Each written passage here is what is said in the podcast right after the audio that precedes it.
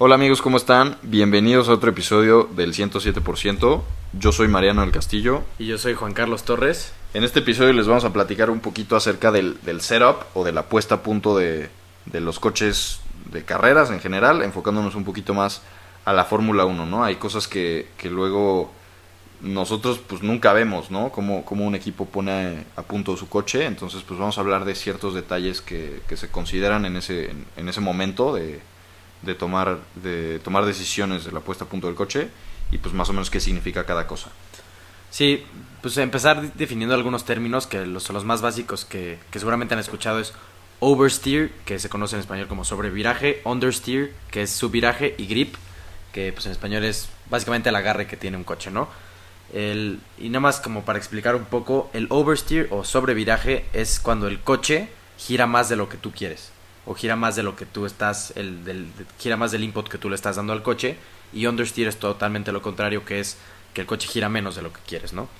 Y grip es el agarre que puede llegar a tener el coche, esto básicamente es gracias a, las llantas y bueno, la puesta a punto que ahorita hablaremos un poco.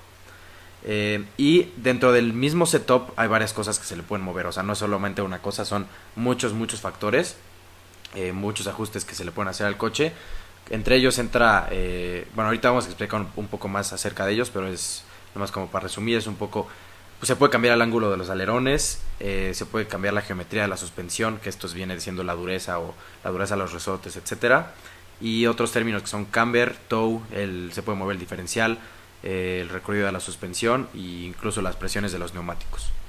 Así es, todo esto es bastante complejo, ¿no? No es nada más como mover dos que tres cositas ahí para que el coche ya ande más rápido, sino que los equipos y el piloto tienen que encontrar una combinación muy, muy acertada para, para lograr ese setup, ¿no? Que, que sea el, más balanceado y el que le ayude al piloto a ir, lo más rápido posible, no desgastar tanto las llantas y, pues tener una, un ritmo muy constante, ¿no? si tenemos el caso, por ejemplo, que el piloto quiere que el coche sea más responsivo al, al momento de girar, ¿no? Eh, hablando de Fórmula 1, por ejemplo, que, que, influye muchísimo la carga aerodinámica, lo que se puede hacer es aumentar el, el ángulo del alerón delantero, ¿no? Para que pues, haya un poco más de carga aerodinámica adelante, el aire empuja más el coche hacia abajo y pues en consecuencia hay más peso adelante para que el coche gire más, ¿no? Entonces, ¿cómo se aumenta el ángulo del alerón? Eh, si, alguna vez has visto el, el alerón de un Fórmula 1, pues te podrás dar cuenta que son como aletitas que, que, tienen cierto ángulo de caída, ¿no? Hacia abajo. Contrario a lo que vemos en un avión, que las alas, digamos que están como que apuntando hacia arriba para que precisamente el aire los impulsa hacia arriba, en Fórmula 1 es al revés, ¿no? Porque es como un avión al revés. Queremos que el coche se, pegue, se al, piso. pegue al piso lo más que se pueda. Entonces, pues, si nosotros aumentamos, o sea, es decir, hacemos que cada vez se vea más vertical ese ángulo de caída, pues vamos a tener más carga aerodinámica, ¿no? Obviamente esto hay que balancearlo mucho, porque si tenemos demasiada carga aerodinámica, en la recta eh, vamos a generar mucho, mucho arrastre aerodinámico y entonces el coche pues no va a, desarrollar la máxima potencia que tiene y también vamos a desgastar muchísimo las llantas. Pero si tenemos muy baja carga aerodinámica, que es por ejemplo eh, los coches de IndyCar cuando corren en óvalo, que usan el, el spec de óvalo, se ve como los alerones son literal una tablita nada más, o sea, no, casi no tienen ángulo, porque esos coches lo que menos necesitan es generar carga aerodinámica, ¿no? Porque van a dar vueltas en un óvalo sin frenar, no necesitan tanto agarre eh, aerodinámico, entonces, pues así, así se genera como... Ese, digamos, sería el otro extremo de, de, generar tanta carga aerodinámica, ¿no? Sí, necesitan ir lo más rápido posible. Exactamente. Que también en un circuito, pues no es tan bueno, ¿no? Porque a la hora de llegar a las curvas perderíamos, o sea, muchísimo agarre que nos impediría entrar más rápido a las curvas, ¿no? Entonces, justamente se trata de balancearlo, pero esto es un trabajo que se va haciendo del piloto y del ingeniero, ¿no? Que, el, piloto y el ingeniero comparten esta información y le dice, oye, ¿sabes qué? En la curva 4, en la entrada, siento que entra bien, pero ya que entró, se va un poco de atrás y en la salida, pues tengo un poco de... se deslizan un poco de, de atrás las llantas porque no tengo tanto agarre ahí, ¿no? Y entonces en la curva 6 eh, no entra nada bien y ya que voy a la mitad de la curva se agarra muy bien, pero ahora se suelta atrás o viceversa, ¿no? O sea, eh, todo ese tipo de ajustes y, las descripciones que van haciendo los pilotos de cómo se siente el coche en X curva, en X situación, ayudan mucho a que el ingeniero eh, en conjunto con el piloto pueda tomar decisiones para arreglar ese, tipo de cosas, ¿no? Eh, pero bueno, hablando un poco más del, alerón trasero que, que tenemos. Sí, es básicamente que entre mayor ángulo, como mencionas, mayor carga aerodinámica, ¿no? Esto sobre todo, más que el alerón delantero en Fórmula 1, es, tiene mucho que ver con el alerón trasero, que es el alerón más grande. Y igual, entre mayor carga aerodinámica, como mencionamos, es menor la velocidad punta y viceversa, ¿no? Por ejemplo, en pistas como Monza, que es una pista muy rápida de muchas rectas, los equipos eh, hacen los setups con la menor carga aerodinámica posible sin perder el agarre en las curvas, ¿no? Y entonces es por eso que usan el, el, setup con, el, con los grados de... Bueno, vaya, con el ángulo del alerón más, más bajo. posible, ¿no? Sí. Sí, ahora, algo también muy importante este año en la Fórmula 1 es el efecto suelo, ¿no? Todo el, difusor, lo que traen abajo, la entrada de aire que está, eh, digamos, donde están las tomas de aire de refrigeración, si nos fijamos allá abajo hay como una entrada de aire y en la parte de atrás una salida de aire, que es el difusor. Esa básicamente es la, es la filosofía en la que se basa el desarrollo de un Fórmula 1 de 2022, que es generar ese, ese, esa succión al suelo que se genera por el la aceleración de las partículas de aire eh, en, por debajo del, del, coche, en el difusor.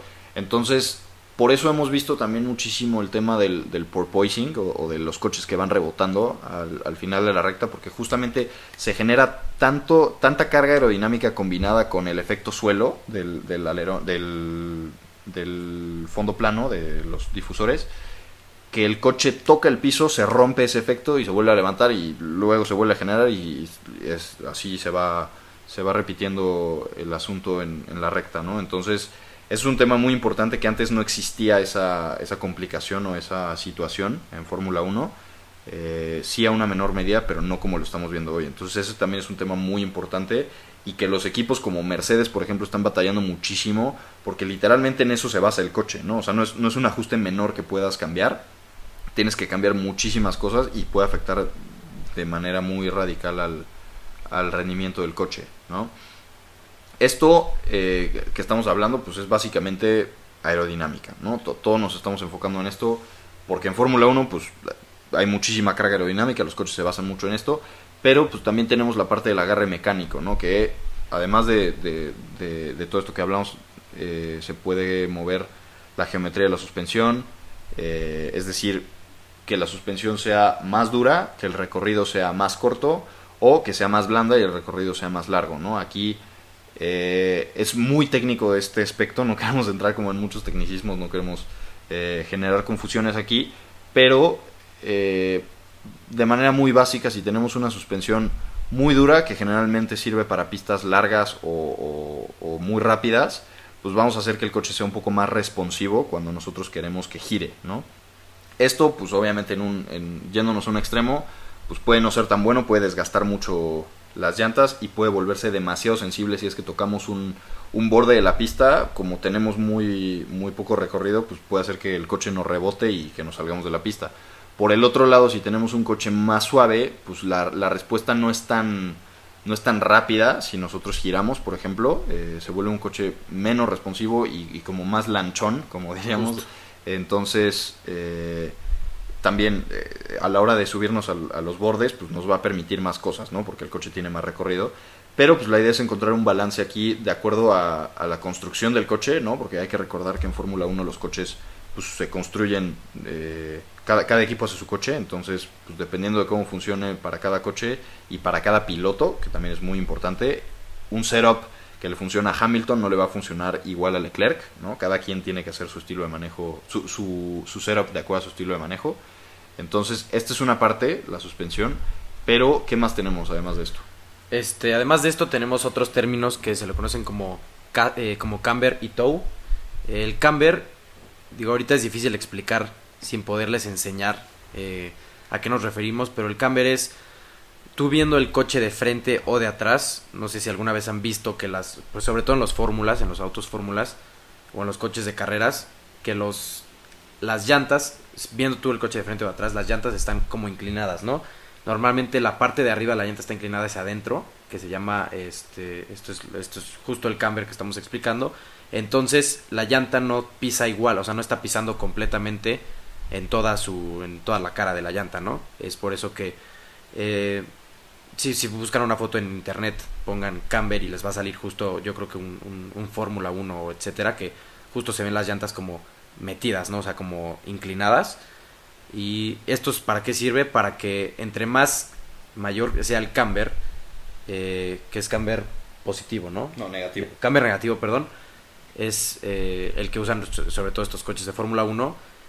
Esto aquí ayuda para que cuando se da una curva, sobre todo las curvas, las, las curvas rápidas, el coche se recarga en, en, en esta, en esta, pues sí, como en su, en la inclinación de la llanta, por así decirlo, y le genera mucho más eh, agarre, ¿no? Y además de esto, pues influye un poco en, en el desgaste de las llantas, ¿no? Claro, sí, na- naturalmente cuando nosotros giramos y tenemos ese, ese camber en, en negativo, ¿no? Eh, es decir, es, es por grados, ¿no? Puede ser menos 1, menos 2, menos 3 grados más o menos, es, el parámetro normal. Eh, pues lógicamente, como dices, ¿no? Va, va tocando solo la parte interna de la llanta, el asfalto, pero pues cuando entramos y el, y el peso se transfiere hacia un lado del coche, pues hace que toda la cara ahora esté tocando el asfalto, ¿no? Entonces, si tenemos un camber en cero, es decir, que toda la, la cara de la llanta está tocando el asfalto todo el tiempo, cuando nosotros giramos, todo el peso se va a transferir hacia ese lado y pues vamos a tener más desgaste en la parte exterior de la llanta y no vamos a tener el mismo agarre, ¿no? Entonces vamos a perder un poquito de performance ahí, pero también si tenemos demasiado camber negativo, vamos a desgastar disparejo las llantas y no toda la cara va a tocar el asfalto eh, a la hora de entrar a las curvas, ¿no? Sí, justo. Y además de esto tenemos otro, otro concepto que se llama tow, que este igual es igual tiene que ver con la inclinación de las llantas, pero ahora en vez tú viendo un coche en vez de frente, ahora viéndolo desde arriba, es qué tanto están eh, es que es muy difícil. ¿Qué tan explicar. derechas ¿Qué están tan las derechas están las llantas? Justo, o sea, viendo tú el coche desde arriba, no todos los, o sea, el coche no, no, no siempre está como derecho, ¿no? Se llama tow cero, que, que las llantas están siempre en, en, pues, perpendiculares como a los, a los ejes del, del coche, ¿no? O sea, siempre están rectas. Y en cambio el tow, e igual hay tow positivo y tow negativo, y dependiendo del ajuste del coche o del estilo de manejo del piloto, igual este se mueve. Esto es mínimo, o sea, no, no, no crean que, que las llantas van a estar viendo totalmente hacia adentro. Igual porque, es pues, por no- grados, ¿no? Ajá, es por grados. No, no, no, no es un, no es un ajuste como mayor. Vaya, no se le mueve. Tú, tú normalmente, por ejemplo, si estás en- viendo un coche fórmula desde arriba, tal vez no lo, no lo llegas a notar, porque como decimos son grados y es, es mínima la, el ajuste, pero bueno, a la hora de, entrar a pista, etcétera, pues es, bastante, bastante grande la diferencia. Y esto que hace que igual influye un poco en las velocidades, en velocidad punta, ¿no? De los coches. Claro, si tenemos el tow en cero, pues, es decir, las llantas van derechitas, ¿no? Entonces no hay tanta fricción que frene al coche, entonces pues tenemos mayor velocidad punta, pero a la hora de entrar a las curvas, pues el coche va a ser responsivo de, digamos, de manera muy neutral, ¿no?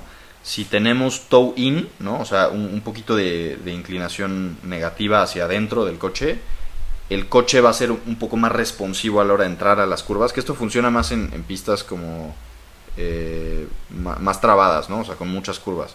Entonces, si tenemos las llantas viendo como hacia adentro del coche, pues el, el coche va a ser mucho más fácil que gire y que entre a esas curvas. Obviamente, también en- en- hay, que, hay que cuidar los excesos ahí, ¿no? Porque también puede desgastar de más las llantas y, y- y el hecho de también tener tow in, pues genera más fricción en las llantas en la recta y eso nos va frenando un poquito, ¿no? El tow out es exactamente lo contrario, ¿no? Las llantas viendo como que hacia afuera. Como Y- abiertas. Exactamente. Y esto, eh, pues también nos sirve tal vez para pistas un poquito más rápidas en las que no necesitamos que el coche gire tanto, eh, pero generalmente casi no se usa. Un ejemplo muy bueno de esto es, es el sistema DAS que inventó Mercedes, el DAS, Dual Axis Steering se llama. Eh, en 2020 Mercedes ahí sorprendió a todo el mundo porque de repente veían que su volante salían a la recta y echaban el volante para adelante y luego lo echaban para atrás al, al final de la recta. Esto servía precisamente para eso, ¿no? Para que, o sea, com- como, el tow es algo fijo, que si tú pones tow cero, pues así, así va a salir a la pista y todas las vueltas van a, va a estar el tow en cero.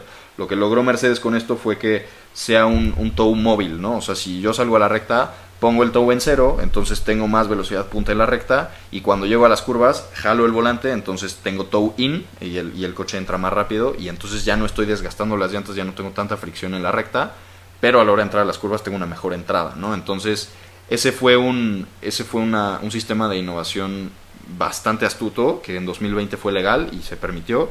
Ya después de ese año se, se bloqueó, ¿no? porque pues, sí era una, una ventaja significativa.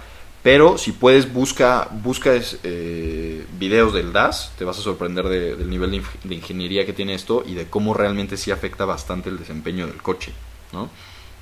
Ahora, un tema muy importante también que hay que tocar es la presión de los neumáticos. Eh, en Fórmula 1 hay un, hay un límite de, las presiones mínimas que se pueden usar. Eh, esto me refiero a las presiones como cuando vamos a la gasolinera y te pregunta el joven así de, oiga, ¿a cuánto le pongo las llantas? Si tú le dices a 30, pues esas son las presiones de las llantas, ¿no? Eh, específicamente cuando decimos, o sea, los parámetros que usamos en México y que también se usan en Europa son las libras o PSI, ¿no?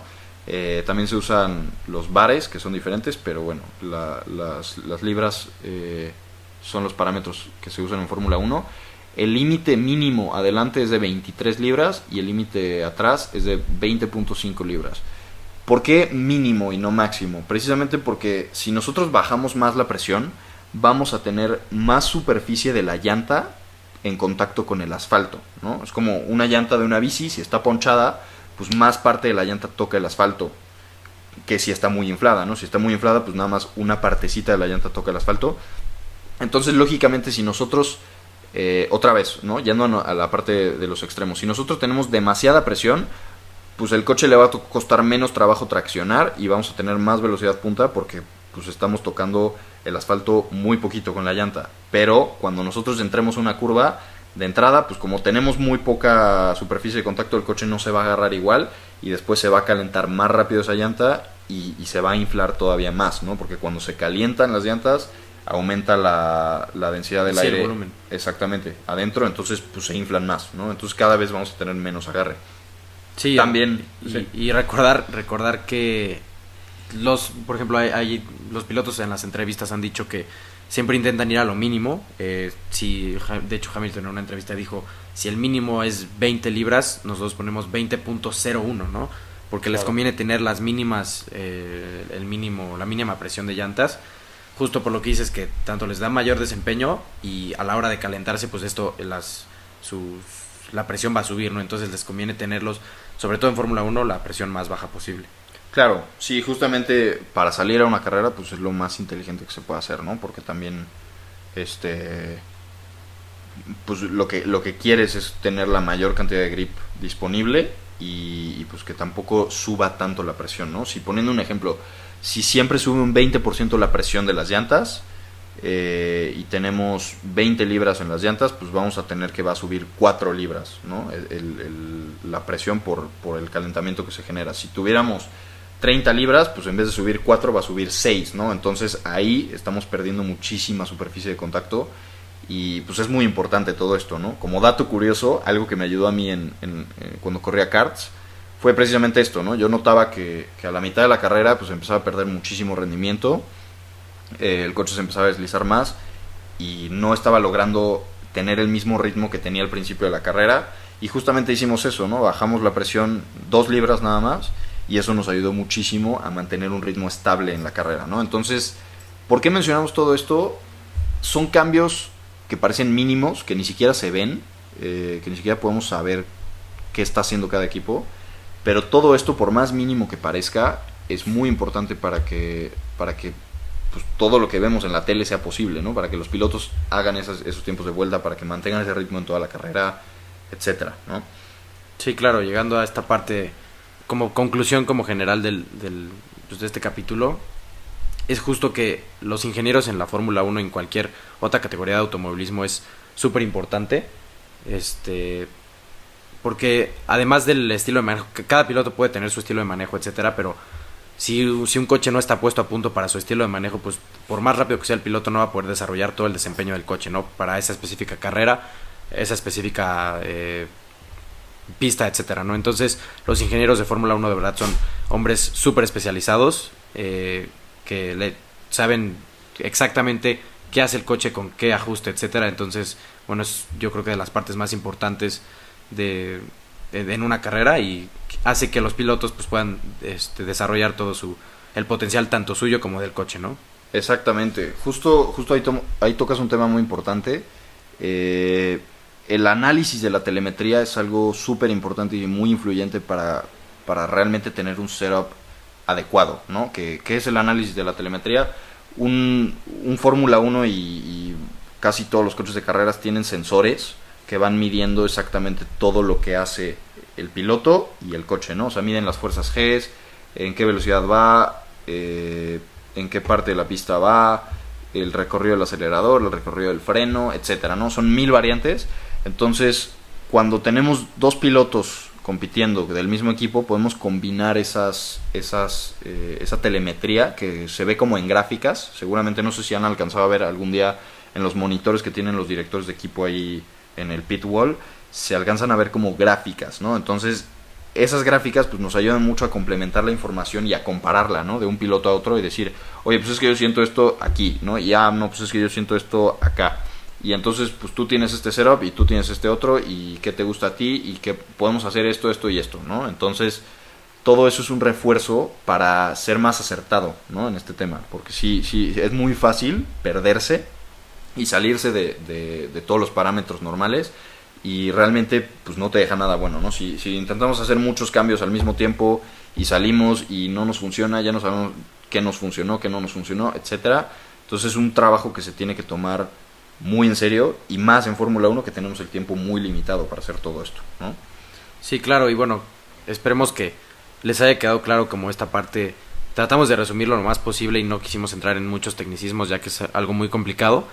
Pero algo que pueden hacer eh, para los que jueguen el juego de Fórmula 1, eh, ahí en los ajustes del coche tú puedes mover estas cosas, ¿no? Puedes mover tú el, el setup del coche, ahí viene, este, justamente viene, obviamente puedes empezar desde qué neumático elegir, etcétera, pero llegas a estos parámetros de suspensión, aerodinámica, etcétera. Entonces esperemos que con este episodio hayan podido, haya podido quedar más claro y saber exactamente, oye, ¿sabes qué? Si bajo, si le bajo los grados al alerón trasero, pues voy a tener mayor velocidad punta, pero pierdo pierdo eh, agarre, ¿no? O sea, pierdo carga. aerodinámica. Entonces, pues sí, se trata de...